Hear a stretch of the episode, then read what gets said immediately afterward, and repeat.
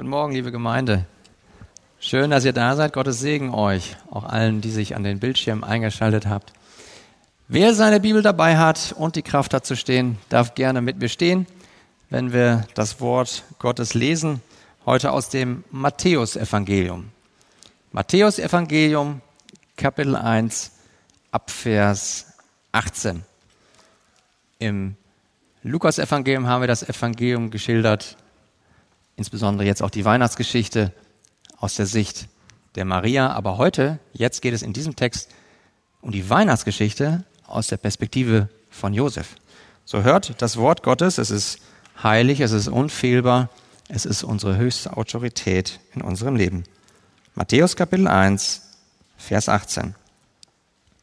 Die Geburt Jesu Christi aber geschah auf diese Weise, als nämlich seine Mutter Maria mit Josef verlobt war, noch ehe sie zusammengekommen waren, erwies es sich, dass sie vom Heiligen Geist schwanger geworden war.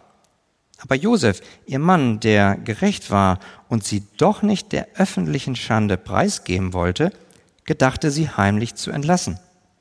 Während er aber dies im Sinn hatte, siehe, da erschien ihm ein Engel des Herrn im Traum, der sprach, Josef, Sohn Davids, scheue dich nicht, Maria, deine Frau zu dir zu nehmen, denn was in ihr gezeugt ist, das ist vom Heiligen Geist. Sie wird aber einen Sohn gebären, und du sollst ihm den Namen Jesus geben, denn er wird sein Volk erretten von ihren Sünden. Dies alles aber ist geschehen, damit erfüllt würde, was der Herr durch den Propheten geredet hat, der spricht, siehe, die Jungfrau wird schwanger werden und einen Sohn gebären, und man wird ihm den Namen Immanuel geben. Das heißt übersetzt, Gott mit uns. Als nun Josef vom Schlaf erwachte, handelte er so, wie es ihm der Engel des Herrn befohlen hatte, und nahm seine Frau zu sich. Und er erkannte sie nicht, bis sie ihren erstgeborenen Sohn geboren hatte, und er gab ihm den Namen Jesus. Lasst uns beten. Himmlischer Vater, wir danken dir wir danken dir für dein Wort. Und ich bitte dich, Heiliger Geist, dass du jetzt unsere Herzen für Christus, den Messias, öffnest, dass wir dich, Jesus Christus, ja, als Reaktion auf dieses Wort, was wir gerade gelesen haben, anbeten. Herr, schenke, dass wir erstaunt sind, was hier geschrieben steht. Herr, schenke du, dass wir erleuchtete Herzen haben und in der Liebe zu dir wachsen. Darum bitte ich dich in Jesu Namen. Amen. Amen. Ja, setzt euch gerne.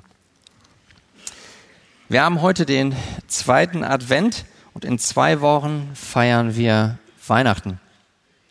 Was bedeutet Weihnachten? Ich habe diese Woche mit einem Mann aus Kaltenkirchen gesprochen, den ich ungefähr Anfang November kennengelernt habe. Seitdem haben wir uns mehrfach unterhalten. Und er weiß, dass ich Pastor bin und er weiß auch, dass ich an diesem Sonntag Predigtdienst habe. Und er hat mir schon erzählt, dass er nicht ein religiöser Mensch sei. Im Verlauf dieses Gesprächs an diesem Dienstag in dieser Woche habe ich ihn Folgendes gefragt. Darf ich Ihnen mal eine Frage stellen? Ich habe da am nächsten Sonntag einen Predigtdienst bei mir in der Gemeinde und ich möchte gerne die Weihnachtsgeschichte predigen, so wie es im Matthäusevangelium steht. Seine Antwort sah, ja klar, fragen Sie. Also habe ich ihn Folgendes gefragt. Was bedeutet für Sie Weihnachten? Seine spontane Antwort, äh, Weihnachten ist ein Familienfest. Wir kommen als Familie zusammen. Und es fühlt sich sehr schön an, wenn es auch noch schneit.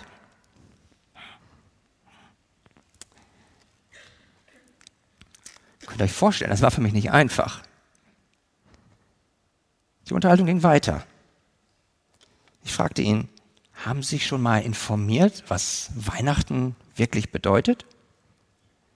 Antwort, ich bin in Ostdeutschland aufgewachsen. Dort gab es kein Fach Religion. Was ich habe, ist wohl eher gefährliches Halbwissen. Ihr Lieben, interessant ist, dass er richtig erkannt hat, dass das Wissen, was er hat, gefährlich ist. weil es ein Halbwissen war. Und vielleicht bist du heute hier und hörst diese Weihnachtsgeschichte das erste Mal so richtig. Und bisher hast du eher Halbwissen, was Weihnachten vor 2000 Jahren wirklich bedeutet hat und was es auch heute bedeutet. Meine Bitte ist an dich, öffne dein Herz und prüfe das, was du bisher weißt, an dem, was hier in der Bibel geschrieben steht. Und ich lade dich ein, sei erstaunt, sei erstaunt über dieses Kind, das da geboren wurde. Vielleicht bist du aber auch hier oder du hörst diese Botschaft, diese Weihnachtsgeschichte nicht zum ersten oder zweiten, sondern vielleicht sogar schon zum hundertsten Mal. Auch dich bitte ich, öffne dein Herz erneut und sei erstaunt darüber, wer da gekommen ist. Jesus Christus. Gerade wir Christen, die wir so vertraut sind mit dieser Weihnachtsgeschichte, laufen manchmal Gefahr, dass wir so in unserem Herzen sagen, ja, die Weihnachtsgeschichte ist ja klar, ist ja Weihnachten, kenne ich schon. Aber ihr Lieben, was dabei auf der Strecke bleiben kann, ist Folgendes. Wir staunen nicht mehr. Wir staunen nicht über dieses großartige Wunder, was Weihnachten geschehen ist. Ich habe daher der Predigt den Titel gegeben, das große Wunder von Weihnachten. Und lasst uns heute ganz neu und frisch und tiefer verstehen, was Gott hier in seinem Wort meint, wenn er von dieser Geburt seines Sohnes spricht. Und ich möchte euch hierzu drei Überschriften geben zum Text, um zu untersuchen, was die Geburt Jesu bedeutet. Und das sind folgende. Erstens, skandalöse Situation. Zweitens, himmlische Offenbarung. Und drittens, göttliche Absicht. Also drei Dinge, die wir uns anschauen wollen. Situation, Offenbarung, Absicht. Der Reihe nach. Zunächst einmal die skandalöse Situation. Was sagt uns Matthäus über die Geburt Jesu? Nun, zuerst berichtet uns Matthäus uns über die Situation, in die Jesus hineingeboren wird. Und hierzu geht Matthäus gleich in Vers 18 an den Anfang zurück. Denn was steht da in Vers 18? Die Geburt Jesu Christi. Dieses äh, griechische Wort, das hier mit Geburt übersetzt worden ist, ist Genesis. Und da klingt es vielleicht schon bei vielen von uns. Genesis kennen wir doch, das haben doch die ähm, griechischen Übersetzer des Alten Testaments zu dem ersten Buch Mose gesagt. Genesis. Und das heißt Entstehung, das heißt Ursprung. Das heißt, Matthäus wählte dieses Wort ganz gezielt, um den Ursprung, das heißt die Empfängnis, die Zeugung Jesu zu betonen. Und zudem macht er ein weiteres. Er wiederholt in Vers 18 dasselbe Wort in Vers 1, ganz am Anfang von Kapitel 1. Seht mal, da steht in Vers 1 Geschlechtsregister Jesu Christi. Auch hier wieder im Griechischen, da steht Biblos Buch, was hier mit Register übersetzt worden ist, und dann steht da Genesios von Genesis, das heißt wortwörtlich übersetzt steht da Buch des Ursprungs Jesu Christi. Was ist also der Punkt, den Matthäus hier macht? Nicht, dass wir Griechisch lernen, sondern dass wir verstehen, dass er hier an den Anfang geht, an den Ursprung. Und dadurch verknüpft Matthäus die Situation der Geburt Jesu mit den ersten 17 Versen des Matthäusevangeliums, mit dem Geschlechtsregister. Und warum? Was will Matthäus uns durch diese Verknüpfung der Geburt Jesu mit dem Geschlechtsregister Jesu zeigen? Das ist folgendes. Jesus ist nicht irgendeiner. Jesus ist derjenige, der in der Familienlinie, in der Abstammungslinie von Abraham und David steht. Insbesondere will Matthäus betonen, dass Jesus aus der königlichen Linie von David kommt. Und das ist wichtig, weil Matthäus dadurch die Geburt Jesu verbindet mit dem Alten Testament. Alle, die dort hier in dem Geschlechtsregister stehen, all diese Namen, das sind Namen von Personen, die wirklich gelebt haben. Das, was da, diese Personen, die da genannt werden, die haben gelebt und deswegen sagt er in Vers 18, das geschah alles wirklich. Aber er geht zurück an den Anfang, in den Ursprung und will betonen, was ich hier über die Geburt Jesu berichte, ist wirklich geschehen.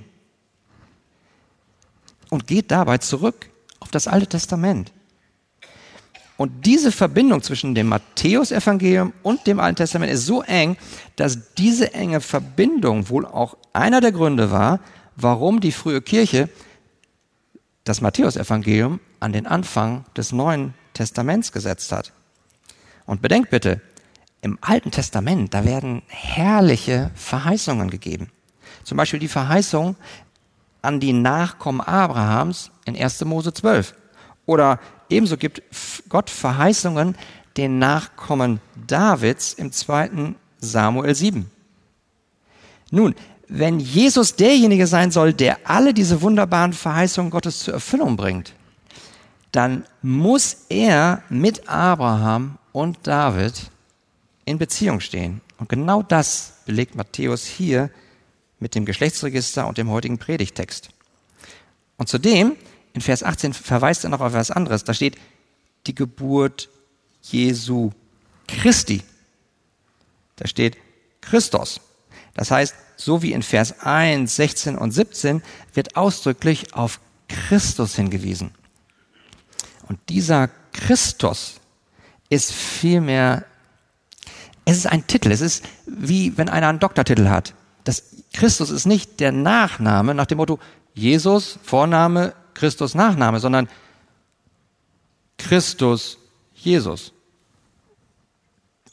Christus, der Messias, der Gesalbte, der Jesus ist. Sehen wir hier also, was Matthäus behauptet? Matthäus behauptet, dieser Jesus ist nicht irgendein Verwandter von David. Er ist, dieser Jesus ist der Messias, der Gesalbte. Und die ursprüngliche Zuhörerschaft dieser Worte waren Juden. Und das waren Juden, die ihr Altes Testament kannten. Insbesondere 2 Samuel 7. Und dort macht Gott mit dem Volk Israel einen ewigen Bund. Dort steht im 2. Samuel 7, 12 und 13, wenn deine, das sind Davids, wenn deine Tage erfüllt sind und du bei deinen Vätern liegst, so will ich, der Herr, deinen Samen nach dir erwecken, der aus deinem Leib kommen soll. Hm, Salomo. Und ich werde sein Königtum befestigen. Aber jetzt Vers 13. Der wird meinem Namen ein Haus bauen und ich werde den Thron seines Königreichs auf ewig befestigen. Sehen wir das? Auf ewig. Wer ist denn dieser kommende König? Wer ist dieser kommende, dessen Thron ewiglich besteht? Nein, das kann Salomo nicht sein, der ist gestorben. Und Israel ist abgefallen. Wer ist das? Dieser kommende König würde jemand sein, der noch großartiger sein würde als König David. Dieser, der kommen soll und auf Davids Thron sitzen soll, würde ein Sohn Davids sein, der in einem perfekten Sinne ein Mann nach dem Herzen Gottes sein würde. Jemand, der immer den Willen Gottes tun würde. Jemand, der Gott in all seinen Gedanken, all seinen Worten, all seinen Gefühlen, würde er stets Gott von ganzem Herzen lieben. David, der hat sein Volk in vielen Fällen von Feinden befreit und gerettet. Aber dieser kommende, der würde der ultimative Retter und Befreier sein. Ein Krieger, der alle Feinde Gottes, Sünde, Satan, Tod, beseitigen würde.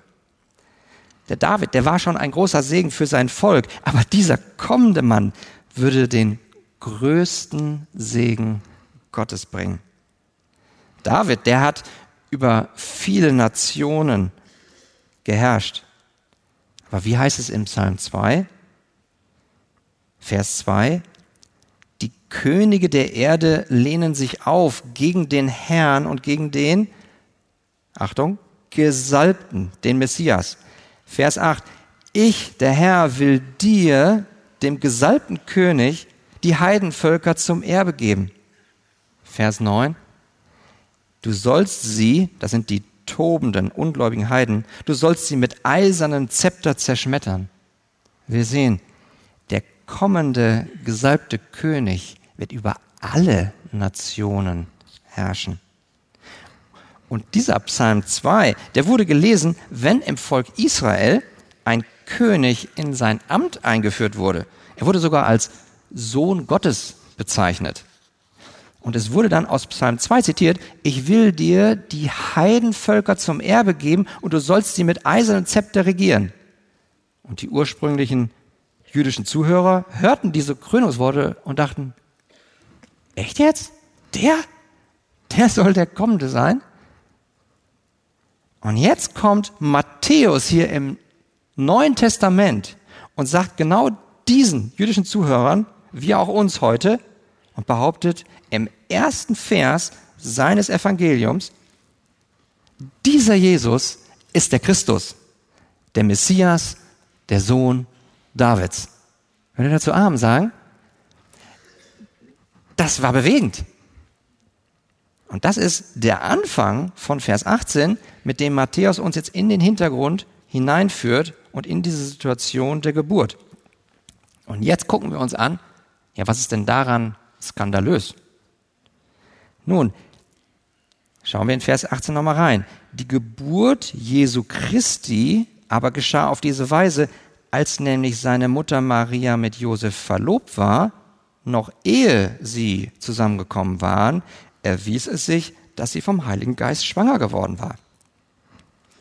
Sehen wir den Skandal? Hier kommen zwei Dinge zusammen, die nicht zusammenkommen dürfen. Da ist zuerst einmal die Verlobung. Maria und Josef, die waren verlobt, das heißt, die waren einander versprochen. Und Verlobung damals hatte eine andere Bedeutung, als sie heute in der Gesellschaft und Kultur hat. Verlobung war damals ein bindender Vertrag, der zwischen einem Mann und einer Frau öffentlich vor Zeugen geschlossen wurde. Und diese Verlobung kam einer Hochzeit gleich. Der Mann wurde sogar als Ehemann und die Frau als Ehefrau bezeichnet. Und dieser Vertrag konnte nur beendet werden durch Tod oder durch Scheidung. Allerdings wohnte die Frau in der Regel ein Jahr weiter im Haus ihres Vaters, der nun für seine versprochene, für seine vergebene Tochter weiterhin verantwortlich war.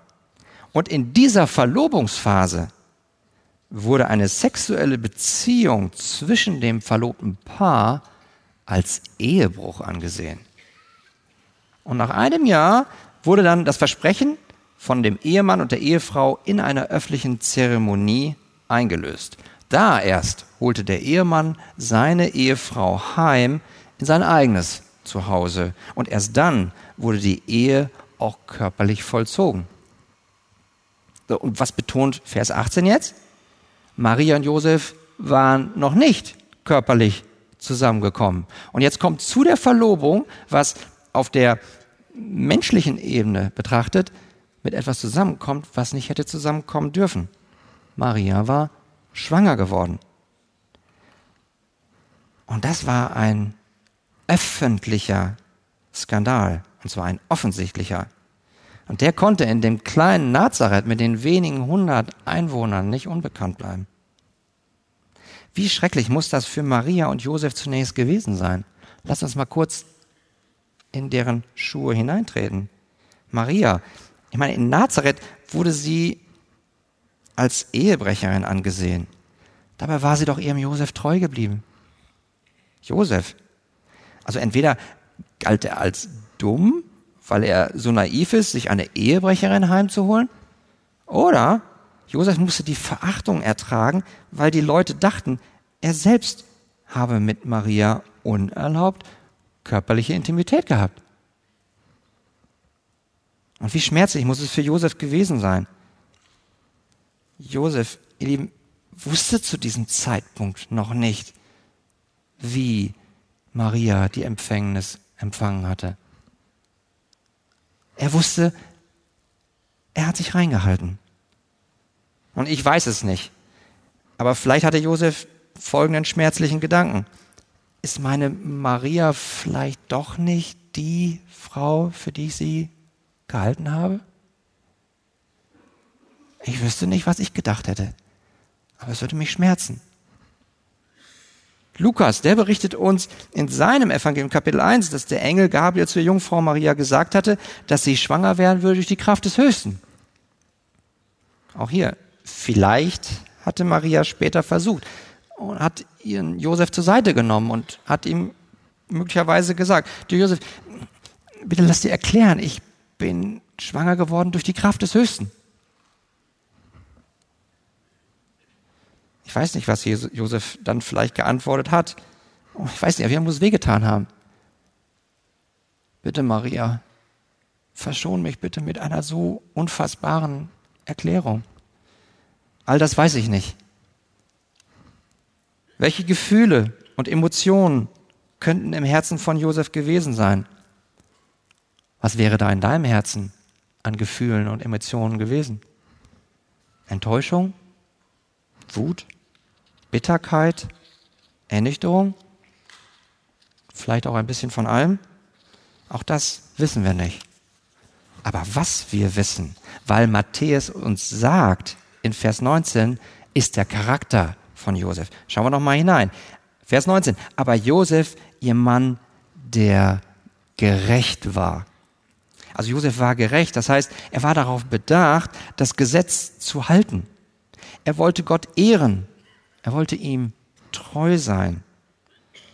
Ja. Gottes Ehre war ihm wichtiger als der eigene Ruf in Nazareth. Daher wollte er Gottes Gesetz unbedingt einhalten. Und in dieser Situation war die Erwartung, die die Juden an Josef stellten, auch vollkommen klar. Ein gerechter, auf die Einhaltung des Gesetzes bedachter Mann würde eines tun und nur eines, die Frau öffentlich bloßstellen. Und zwar in einem öffentlichen Prozess vor vielen Zeugen. Aber Josef war nicht nur gerecht, er war auch gütig. Und das sehen wir auch in Vers 19. Josef, ihr Mann, der gerecht war und sie doch nicht der öffentlichen Schande preisgeben wollte, gedachte sie heimlich zu entlassen. Also Josef war gütig, denn er wollte seine schwangere Maria nicht der öffentlichen Schande preisgeben. Und so fasste Josef zwei Entschlüsse. Erstens entschied er sich gegen eine Scheidung in einem öffentlichen Prozess in Nazareth und zweitens, er entschied sich dazu, Maria heimlich zu entlassen, was damals bedeutet hat, dass er ihr privat vor nur zwei Zeugen einen Scheidebrief übergab. Josef hatte also ein gütiges Herz, das Maria beschützen wollte. Aber nicht Josef und auch nicht Maria stehen hier im Zentrum dieser Situation und auch unseres Textes, sondern es ist nur einer, der im Fokus steht. Und das ist Jesus. Und was wir hier vorrangig sehen, ist Gottes souveränes Handeln inmitten einer skandalösen Situation. Gott handelt souverän, indem er alles im Blick behält und seinen Plan der Erlösung zur Erfüllung bringt. Was wir hier sehen, ist Folgendes. Gott ist mit denen und hilft denen, die durch seine Gnade ein Herz haben, dass Gott auch in schwierigen Situationen vertraut und Gott Ehre geben möchte. Also sei ermutigt. Wenn du jetzt in einer schwierigen Situation bist und du willst in dieser schwierigen Situation trotzdem Gott die Ehre geben und das tun, was Gott in seinem Wort sagt, dann sei dir gewiss, Gott ist mit dir. Amen. Dies alles ist also nicht die Situation, die wir erwarten würden, wenn der König aller Könige der Messias kommen würde. Und doch ist es genau diese Situation der Geburt Jesu. Und das bringt uns zur zweiten Überschrift. Die himmlische Offenbarung. Und wir erinnern uns, bislang wusste Josef noch nicht, wie es zu der Empfängnis bei Maria gekommen war. Während Josef also diesen Entschluss fasst, den Weg des Gesetzes in gütiger Weise zu gehen, greift Gott in seiner Gnade ein. Josef hat ein dickes Problem, aber Gott hat eine wunderbare Lösung.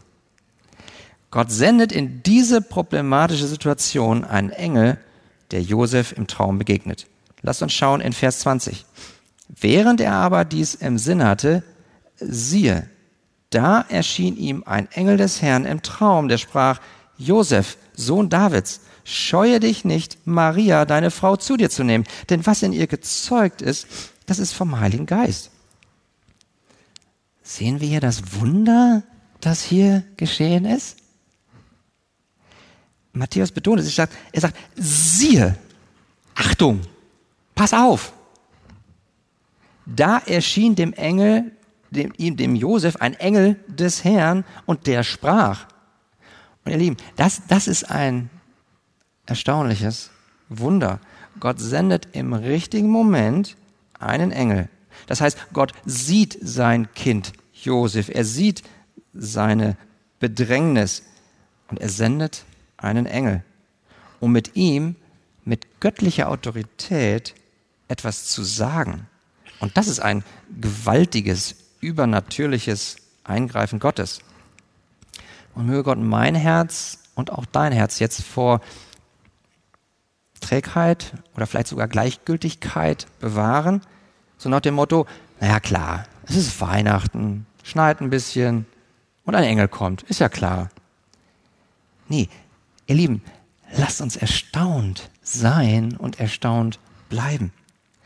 Denn wann immer ein Engel als Botschafter Gottes erscheint, haben wir einen Moment, in dem sich der allmächtige Gott übernatürlich offenbart. Und, und sehen wir jetzt diese himmlische Offenbarung hier? Wenn wir uns die Evangelien anschauen und uns angucken, wo Engel dem Herrn Jesus erscheinen, dann haben wir das einmal in der Wüste, dort wurde ihm gedient. Das andere Mal im Garten Gethsemane, wo Jesus gestärkt wurde. Aber es gibt nur zwei Großereignisse in den Evangelien, wo bezüglich Jesus ein Engel erscheint und gleichzeitig spricht. Und das ist genau hier bei der Geburt und das andere Mal bei der Auferstehung. Daher ist das Erscheinen und das Sprechen, also das Überbringen einer Botschaft eines Engels hier bei der Geburt Jesu so von herausragender Bedeutung. Also was hier passiert, jedes Mal, wenn Gott also aktiv eingreift in die Geschichte und spricht, dann sehen wir, dass Gott handelt. Er handelt souverän. Er handelt souverän in der Situation, durch die Situation und zwar auch für seine Kinder, hier für Josef. Und das in einer Weise, die die Geschichte der Menschheit für immer verändern würde.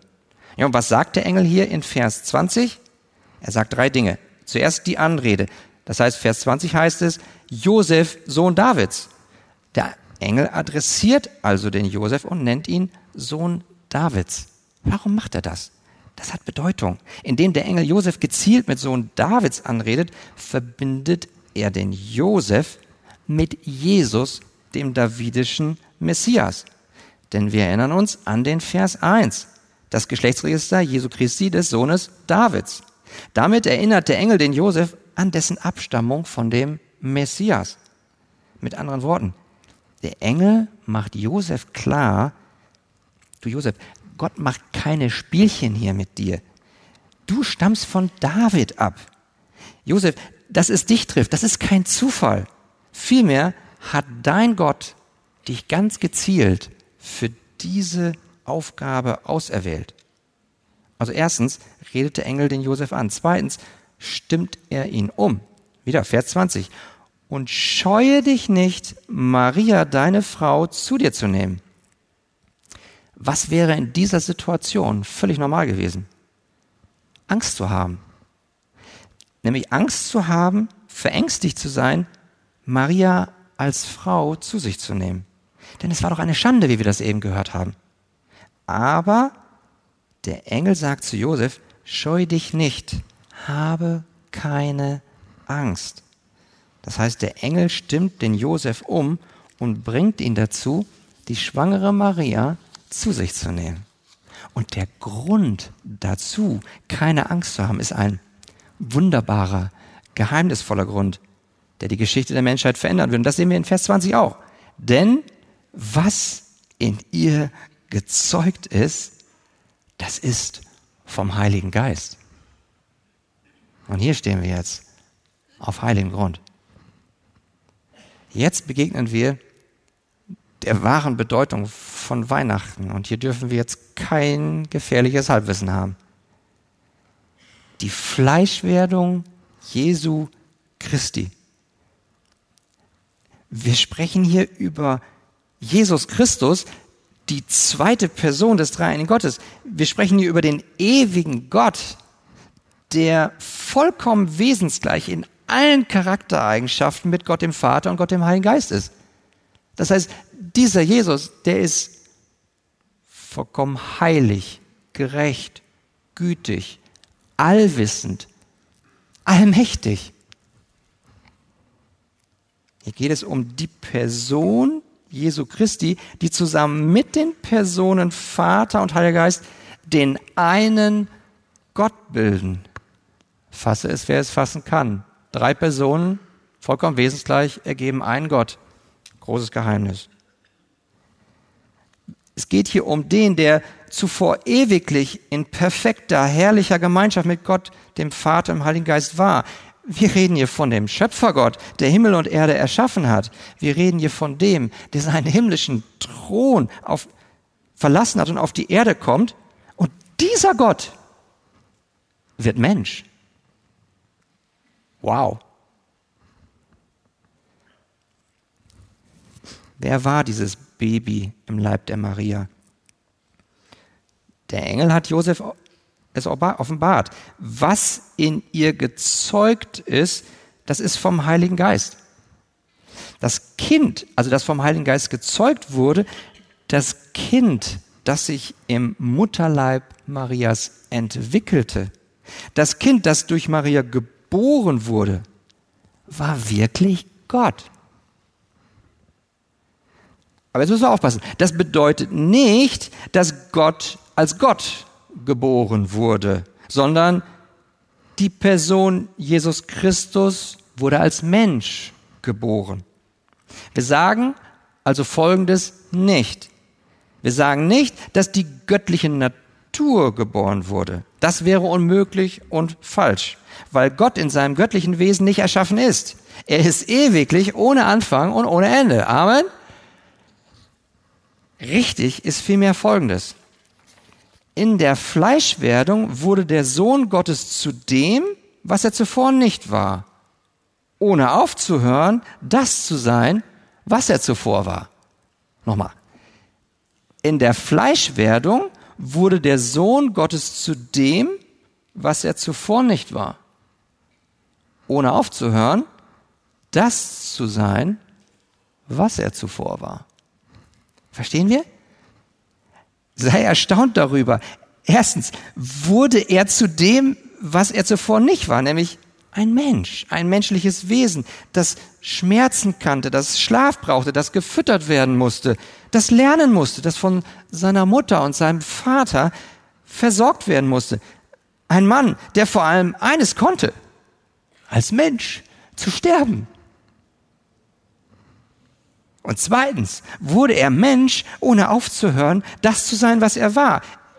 Jesus Christus wurde Mensch, ohne aufzuhören, Gott zu sein, der ewiglich war und ist. Mit anderen Worten, Jesus ist nicht zu 50 Prozent Mensch und zu 50 Prozent Gott. Nein, er ist wahrer, vollkommener Mensch und zugleich untrennbar vereinigt mit der zweiten Person des Dreieinigen Gottes. Halleluja, fasse es, wer es fassen kann. Aber das ist die Wahrheit. Jesus ist also eine Person, die zwei Naturen hat. Nur eine Person, Jesus Christus, der vollkommen Gott und zugleich vollkommener Mensch ist. Als Mensch, ein Mensch wie du und ich. Aber ohne Sünde, und gleichzeitig als Gott, der allmächtige Gott. Das sind zwei komplementäre, zwei sich einander ergänzende Wahrheiten.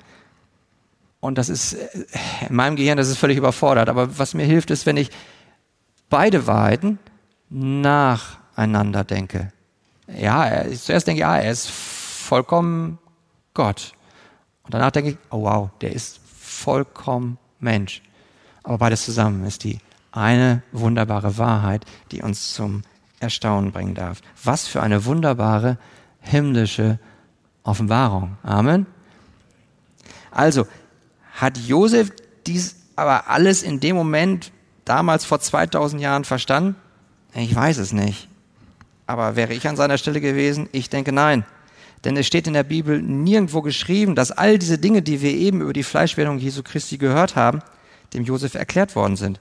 Denn auch für uns heute bleibt es ein wunderbares, großes Geheimnis. Und es gibt kein größeres Wunder zu Weihnachten als die Fleischwerdung Jesu Christi.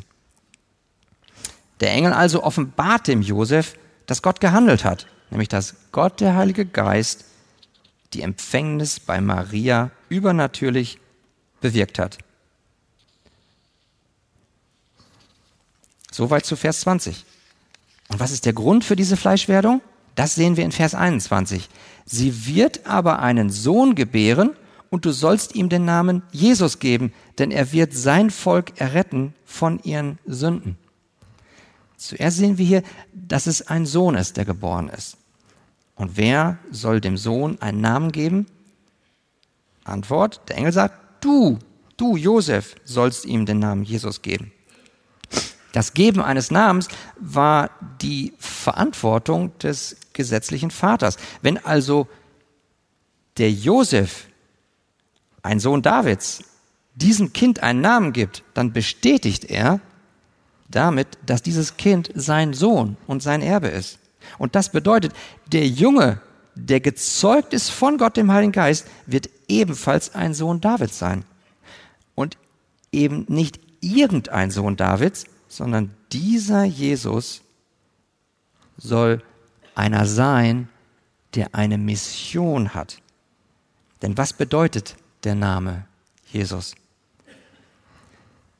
Einerseits ist Jesus ein Name, der damals sehr, sehr häufig vergeben wurde. Und wenn es in einem Gespräch darum ging, dass es also um einen Jesus ging, dann kam häufig die Nachfrage, ja, von welchem Jesus sprichst du denn jetzt? Und dann kam die Ergänzung, äh, Jesus von Nazareth. Ah, okay, den meinst du. Andererseits hat der Name Jesus eine ganz tiefgründige Bedeutung.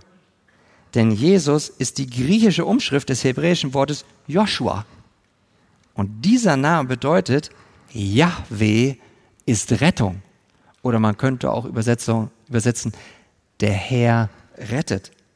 Das heißt, Matthäus will klar machen, welche Mission, welche Aufgabe dieses Kind hat.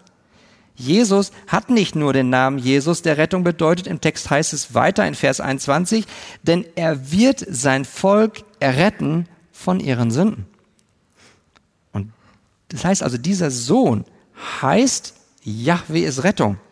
Aber nicht Yahweh, also Gott der Vater, sondern dieser Sohn soll sein Volk von den Sünden retten. Und dieses Kind ist derjenige, durch den Gott sein Volk erretten will. Das heißt, Gott sendet also nicht nur eine Hilfe, sondern Gott kommt selbst. Er wird Fleisch. Und lasst uns wieder bedenken, wer hier die ursprünglichen Zuhörer dieser Worte waren. Josef und die vielen anderen jüdischen Zuhörer. Und die kannten das Alte Testament und die wussten, was im Alten Testament alles über den Erretter steht. Und da gibt es im Alten Testament viele Verheißungen, wo Gott verspricht, dass das Volk Israel befreit werden soll. Oft hat Yahweh errettet von Krankheiten oder auch von Feinden Israels. Aber jetzt hören diese jüdischen Zuhörer diese Errettungssprache, wie Matthäus da in dem Kapitel 1 von Jesus und von Errettung spricht. Was haben die wohl erwartet, als sie diese Worte hörten?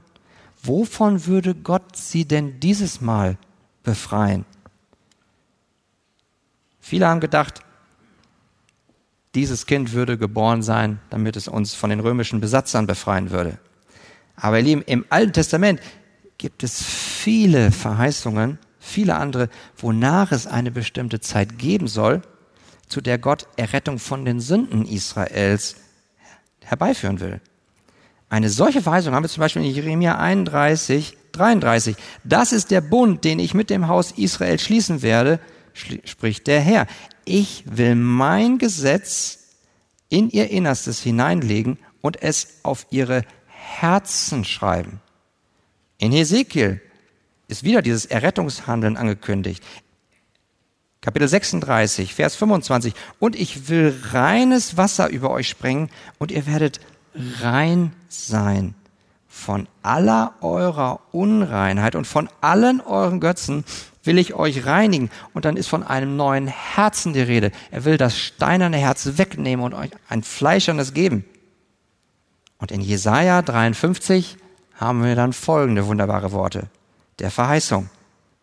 Fürwahr, er, dieser leidende Messias, hat unsere Leiden getragen und unsere Schmerzen auf sich geladen. Wir aber hielten ihn für bestraft, von Gott geschlagen und niedergebeugt. Der Herr warf unser aller Schuld auf ihn. Mein Knecht, der Gerechte, wird viele gerecht machen und ihre Sünden wird er tragen. Sehen wir das große Wunder, das Weihnachten geschah? Sehen wir hier, was hier wirklich vor 2000 Jahren in dieser Geburt Jesu geschehen ist? Wer sollte denn all diese wunderbaren Verheißungen, es gibt noch viele mehr, erfüllen? Sehen wir geistlich betrachtet neben der Krippe einen riesigen Flutlichtmast? Und dieser Flutlichtmast hat nur eine Aufgabe. Da, schaut, das Licht fällt auf das eine, das Kind, Jesus, den Gesalbten, den Retter. Alles konzentriert sich auf dieses Baby. Und allein dieser Sohn Davids wird sein Volk erretten, aber eben nicht von römischen Besetzern, sondern er wird sein Volk erretten von dem größten aller Probleme. Er will an die Wurzel ran, an, das, an die Wurzel der Sünde. Sind wir dankbar dafür, dass wir errettet werden, alle, die wir an Christus glauben, von dieser Macht der Sünde? Und das bringt uns dazu zu überlegen, wenn Gott diese Sünde überwunden hat, dann hat das ein Ziel, dann hat das eine Absicht, nämlich uns in die Gemeinschaft mit dem heiligen Gott zurückzubringen. Und das bringt uns zur dritten Überschrift. Wir hatten die Situation, wir hatten die Offenbarung, aber jetzt kommt die Absicht, und zwar eine göttliche Absicht.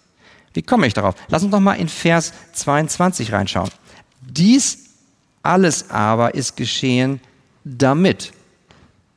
Dieses Wort damit zeigt uns die Absicht Gottes. Was ist denn jetzt das Ziel, das Gott hier verfolgt mit seiner Offenbarung? Vers 22 heißt es dann weiter, damit erfüllt würde, was der Herr durch den Propheten geredet hat, der spricht, siehe, die Jungfrau wird schwanger werden und einen Sohn gebären, und man wird ihm den Namen Immanuel geben. Das heißt übersetzt, Gott mit uns. Im gesamten Matthäus-Evangelium verdeutlicht Matthäus insbesondere diesen einen Punkt. Alle Verheißungen im Alten Testament kommen zur Erfüllung in diesem einen. Und dazu verwendet Matthäus eine bestimmte Formel beziehungsweise Formulierung.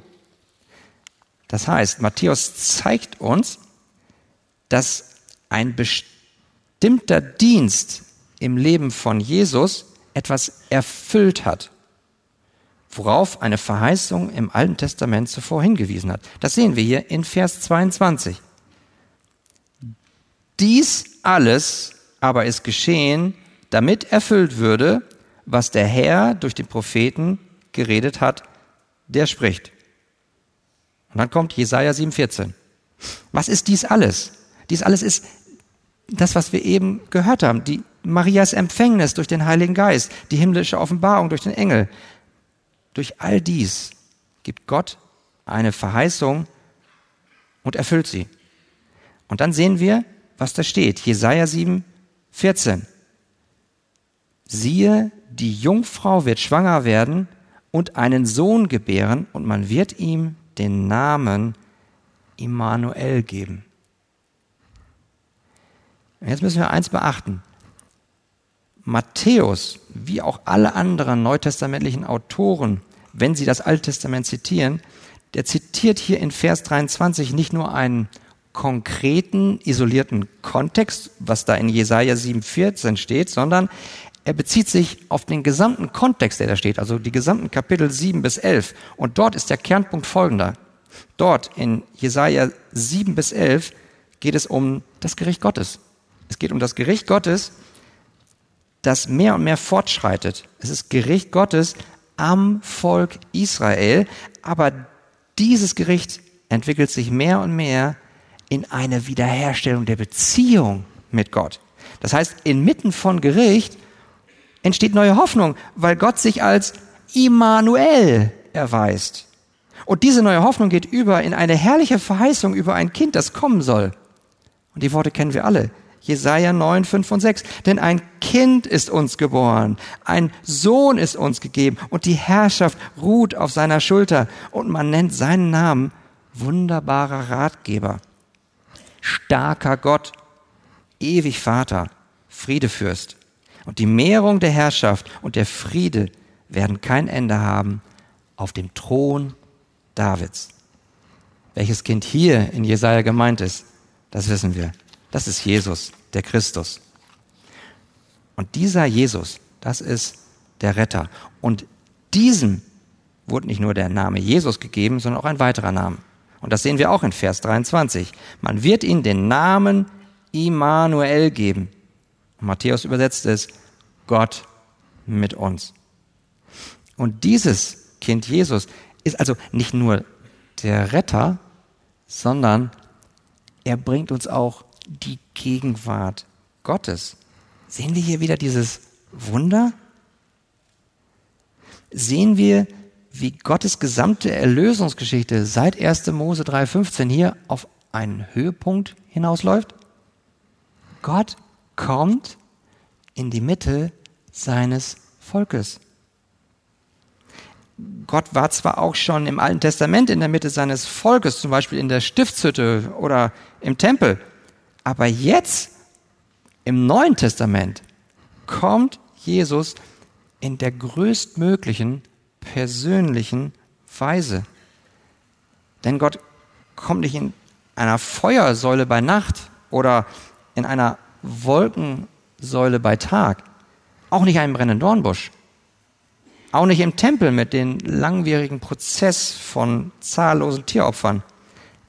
Dieses Mal kommt Gott nahe zu seinem Volk in einer Person, in dem Sohn.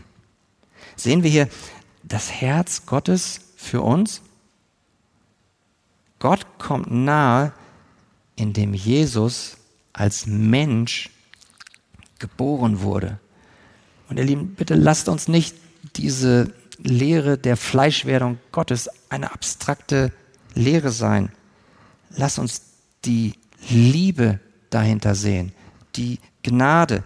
Denn wir, die wir Feinde Gottes waren, die wir ihn verspottet haben und die wir nur unsere eigene Ehre gesucht haben, wir haben eine solche Nähe Gottes nicht verdient. Was wir hier sehen in der Fleischwerdung Jesu, ist ein Herz Gottes, das gefüllt ist von Gnade, von Liebe. Der Gott, der in einem unzugänglichen Licht wohnt, der verlässt seinen himmlischen Thron und unter den Menschen zu sein. Der Schöpfergott, der Himmel und Erde erschaffen hat, der Mond und Sterne und die Sonne erschaffen hat die durch sein Macht, durch sein mächtiges Wort erhält. Dieser Schöpfergott nimmt einen menschlichen Leib an und setzt sich dem Brand der Sonne aus, die er selbst erschaffen hat. Er hat einen zerbrechlichen Leib angenommen, der Schmerz empfindet. Er, er weiß, was wir durchmachen, wenn wir Schmerzen haben. Er weiß, was du durchmachst, wenn du Schmerzen hast. Und in allererster Linie hat er damit ein Ziel. Er will uns erretten. Er hat den menschlichen Leib angenommen, um am Kreuz stellvertretend für uns sterben zu können. Er hat den körperlichen Tod auf sich genommen, damit wir, die wir an ihn glauben, ewiges Leben bekommen. Und daher sollen wir ihn Jesus nennen, denn er wird uns, die wir an ihn glauben, von den Sünden erretten. Amen. Und weil geistlich betrachtet direkt neben der Krippe das Kreuz steht, weil Jesus nicht nur geboren und in die Krippe hineingelegt worden ist, sondern weil Jesus auch am Kreuz den gerechten Zorn Gottes besänftigt hat, ist eines frei geworden. Der Weg zurück zu Gott. Der Weg ist frei.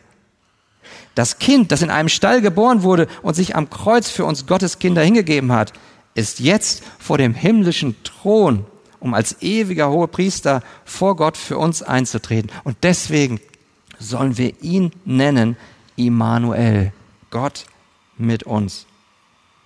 Wer sind diese uns? Gott mit uns gilt für alle unter uns, die wir jetzt hier sind oder die ihr am Bildschirm seid, die ihr Vertrauen in Jesus Christus gesetzt haben zur Vergebung der Sünden. Und vielleicht bist du hier und, und hörst das und sagst, hört sich ja ganz interessant an, aber glauben tue ich das nicht, dass Gott wirklich mit mir ist. Was muss ich denn tun, dass Gott mit mir ist und Jesus mein Retter ist? Nun, da bitte ich dich, dass du betest in deinem Herzen. Bitte Gott, dass er dir gnädig ist, dass er dir gütig ist, dass er dir das, was eben verheißen war, was wir gelesen haben, ein neues Herz schenkt, dass du, dass du dich bekehrst, weil Gott es in dir wirkt, dass du umkehrst und dass du dein Vertrauen in diesen Jesus, in diesen Retter, in diesen Immanuel setzt. Vielleicht bist du aber auch hier und fühlst dich gerade in dieser Weihnachtszeit verlassen, alleine. Oder du bist schwer krank. Vielleicht plagen dich Sorgen, Ängste. Vielleicht hast du gerade besondere zwischenmenschliche Herausforderungen. Oder du brauchst neue Kraft und Trost. Und auch dir sei gesagt, die Fleischwerdung Jesu Christi ist die gute Nachricht auch für dich. Denn du darfst wissen, du bist nicht allein. Jesus ist Immanuel. Er ist mit dir. Und er hat dir verheißen, dass er seine Kinder niemals verlassen oder versäumen wird. Gott ist dir nahe in seiner tröstenden und stärkenden Gegenwart. Er sieht dich und weiß genau, was du brauchst. Und er ist gerade auf diese Erde gekommen und hat sein Leben für dich hingegeben, damit du Leben hast in ihm und er immer bei dir sein kann.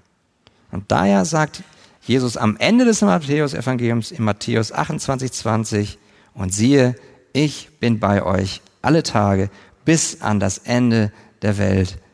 Amen. Wie wunderbar ist doch diese Verheißung. Ermöglicht durch Jesu Christi Geburt, erkauft durch das Kreuz Jesu und garantiert durch Jesu Auferstehung. Immanuel, Gott mit uns. Amen.